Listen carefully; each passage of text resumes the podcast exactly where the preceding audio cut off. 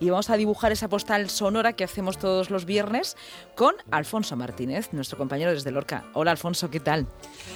Hola Lucía, buenas tardes. Oye, que yo estoy muy ilusionado con la entrevista esta tarde. Vamos Venga, a vamos, vamos, de, vamos. de los- Venga. sí. Que sí. Oye, que de verdad, mira, que es que esta tarde Ajá. mm, pues eh, traemos a una de esas lorquinas eh, rara avis en el sentido de que, bueno, tiene una historia eh, súper interesante, un currículum eh, muy atractivo. Me parece que esta tarde eh, mucha gente va a descubrir, ¿no? Que, que, eh, que esta persona pues está donde está, que tiene esa vida tan, eh, tan interesante como digo y que, bueno, pues que es de Lorca, ¿no? Eh, estudió Secretaría Internacional, trabajó en la cadena Río y en LG, pero su pasión siempre fue la moda. Estudió en Madrid, hizo unas prácticas en la revista Elle, eh, entró de becaria y terminó siendo la directora de moda durante muchos años. Es eh, habitual en las grandes pasarelas de moda, en Nueva York, París, Milán, donde se desenvuelve, se desenvuelve sin problema porque habla eh, inglés, francés e italiano. Desde hace más de un año es la directora de Harper's Bazaar, la revista de moda más antigua del mundo, fundada en 1867 en Estados Unidos y que actualmente se publica en 33 países. En España se estrenó el 19 de febrero de 2010, por lo que recientemente ha cumplido 10 años, eh, un aniversario que coincidió con la dirección de, de Inma Jiménez. La tenemos eh, eh, vía telefónica y la vamos a saludar. Inma Jiménez. Hola. Eh, Buenas tardes, estoy, estoy mm, gratamente sorprendida de un resumen, ya poco más tengo que decir. Eh, muchísimas gracias, lo primero de todo, por invitarme a colarme. A través de esta onda mágica en la casa de, espero que muchísima gente. Enhorabuena por el trabajo que hacéis, me siento súper honrada de, de compartir charla con, con vosotros y, y bueno, tremendamente orgullosa de, de poder compartir una historia que es normal, es normal, eh, acompañada de mucho trabajo, pero sobre todo de muchísima suerte y yo creo que hay que reconocerlo, hay que reconocerlo todo. Muchas gracias por tu presentación maravillosa. Um, Eh, bueno, gracias, gra- gracias a ti. Ya sabes que, que tengo ahí un, bueno, un, un pajarillo que, que me sopla, que, me, cuenta un poco tu trayectoria porque yo creo que es muy desconocida. ¿Cuá- ¿Cuándo dejas Lorca? ¿Cuándo abandonas la ciudad? Pues primero me fui a Murcia a estudiar como, como la mayoría de los lorquinos cuando deciden emprender la carrera universitaria. Empecé a hacer derecho y estuve viviendo durante tres años en Murcia, casi cuatro, hasta que decidí marcharme a Madrid, quiero decir, hace ya como la friolera de 27 o 28 años, ¿no? He tenido eh, he sido bastante veleta y he tenido experiencias, no sé, en Londres, en Italia, en Palma de Mallorca, estuve viviendo un año hasta que hasta que volví a, a Madrid hace ya muchísimos años, muchísimos años, muchísimos años. En la revista él estuve la friolera de 20 años, quiero decir, entré como becaria, eh, hice toda mi carrera profesional prácticamente, por lo menos toda la de en cuanto a periodismo y moda se refiere, toda allí. Y, y ahora con este regalo de la vida tan maravilloso que ha sido la dirección de una cabecera tan mítica, ya no una cabecera, ¿no? Ahora ya es una gran marca con soporte digital espectacular, con unas redes sociales y, y por supuesto el corazón y el alma, el papel que, que, que- que nos hace crear historias maravillosas, ¿no? Y que, y que, bueno, ha sido un regalo, ha sido un regalo, te lo tengo que decir, porque eh, en un momento especial, especial y, y con muchísimos retos por delante y sobre todo en este año que empezó ya siendo maravilloso, eh, celebrando por todos los altos estos 10 años en España, pero mm, bueno, con este mm, con, con este otro regalo de la vida que ha sido esta crisis que nos, que nos está poniendo a prueba a todos y que está mostrando lo mejor y lo peor ¿no? de, de las situaciones extremas. Nacisteis eh, con la intención de ser la revista más sofisticada del kiosco. Del kiosco. No sé si 10 años después eh, crees que lo habéis conseguido. Sí, bueno, nacimos con una clara vocación cultural. Eh, Harper's Bazaar eh, empezó siendo una revista literaria.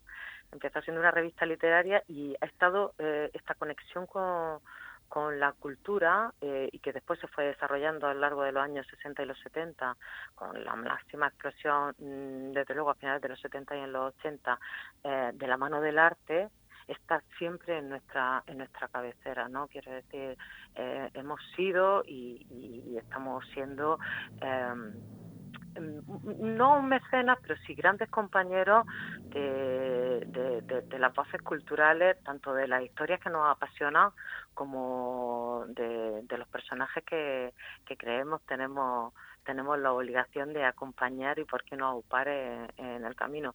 Y por supuesto, sí, sí, la, la sofisticación y el lujo entendido como es el lujo en el siglo XXI, ¿no?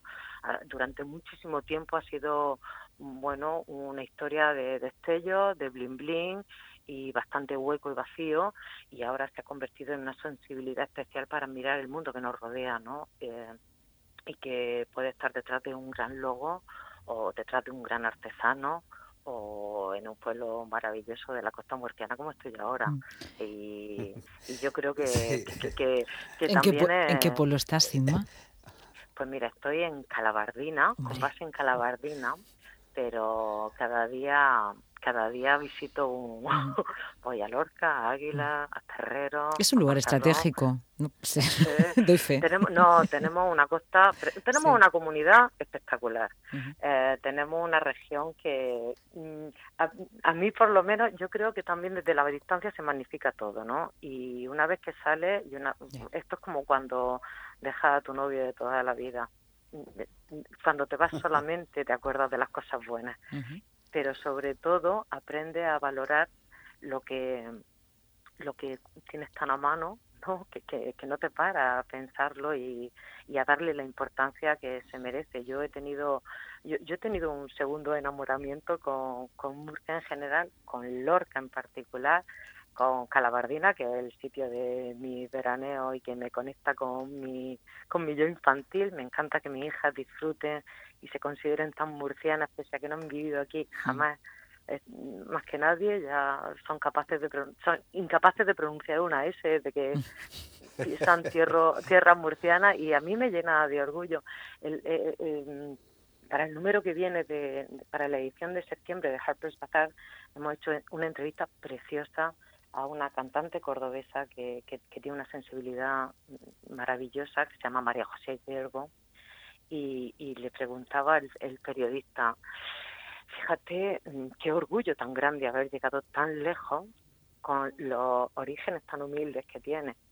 Y ella, divina y espectacular como es, contesta, no, no, no, el orgullo grande es tener los orígenes tan humildes y tan maravillosos que tengo es súper bonito tener un, tener una base, independientemente de que los orígenes sean más o menos humildes o que tengas todas las comodidades del mundo mundial, eh, tener una tener un un origen y unos valores que te que te arraiguen a la tierra por mucho foco y blin blin que tenga a tu alrededor es fundamental es fundamental y sobre todo es lo de verdad es lo de verdad y, y y es cierto que que yo creo que también este año nos ha servido a todos para bueno pocos pocos pocos vamos a saber lo que lo que queremos en el futuro pero sí lo que no queremos no por dónde no queremos volver a pasar.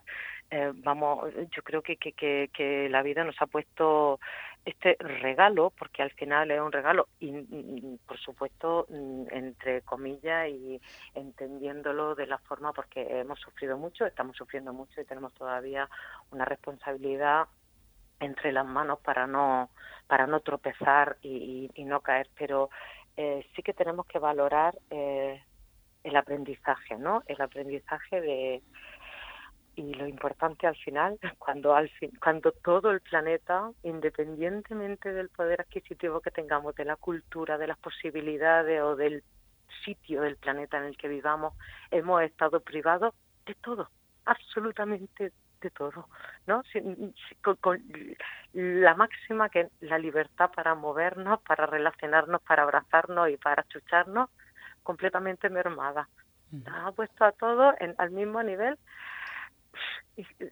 bueno, pues los que tenemos una base sólida y un sitio al que volver, unos recuerdos a los que agarrarse, un anhelo por volver a visitar una tierra o, un mar o un ático en la castellana, está lo mismo.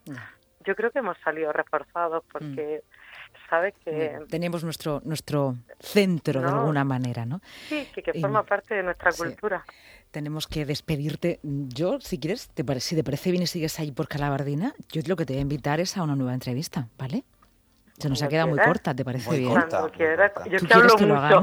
Alfonso, se me olvidó decirte. No te preocupes. Esto es una entrevista en dos partes. Una, Estimados oyentes, hoy han escuchado la primera parte y la segunda parte, adelanto que va a ser sorpresa, Ima, luego te lo cuento, ¿vale? Ya verás. Gracias. Alfonso, muchas gracias. Una entrevista espectacular esta historia de vida. Sabía que se nos iba a quedar corta. Un abrazo. no, la vamos a retomar. Venga, un abrazo.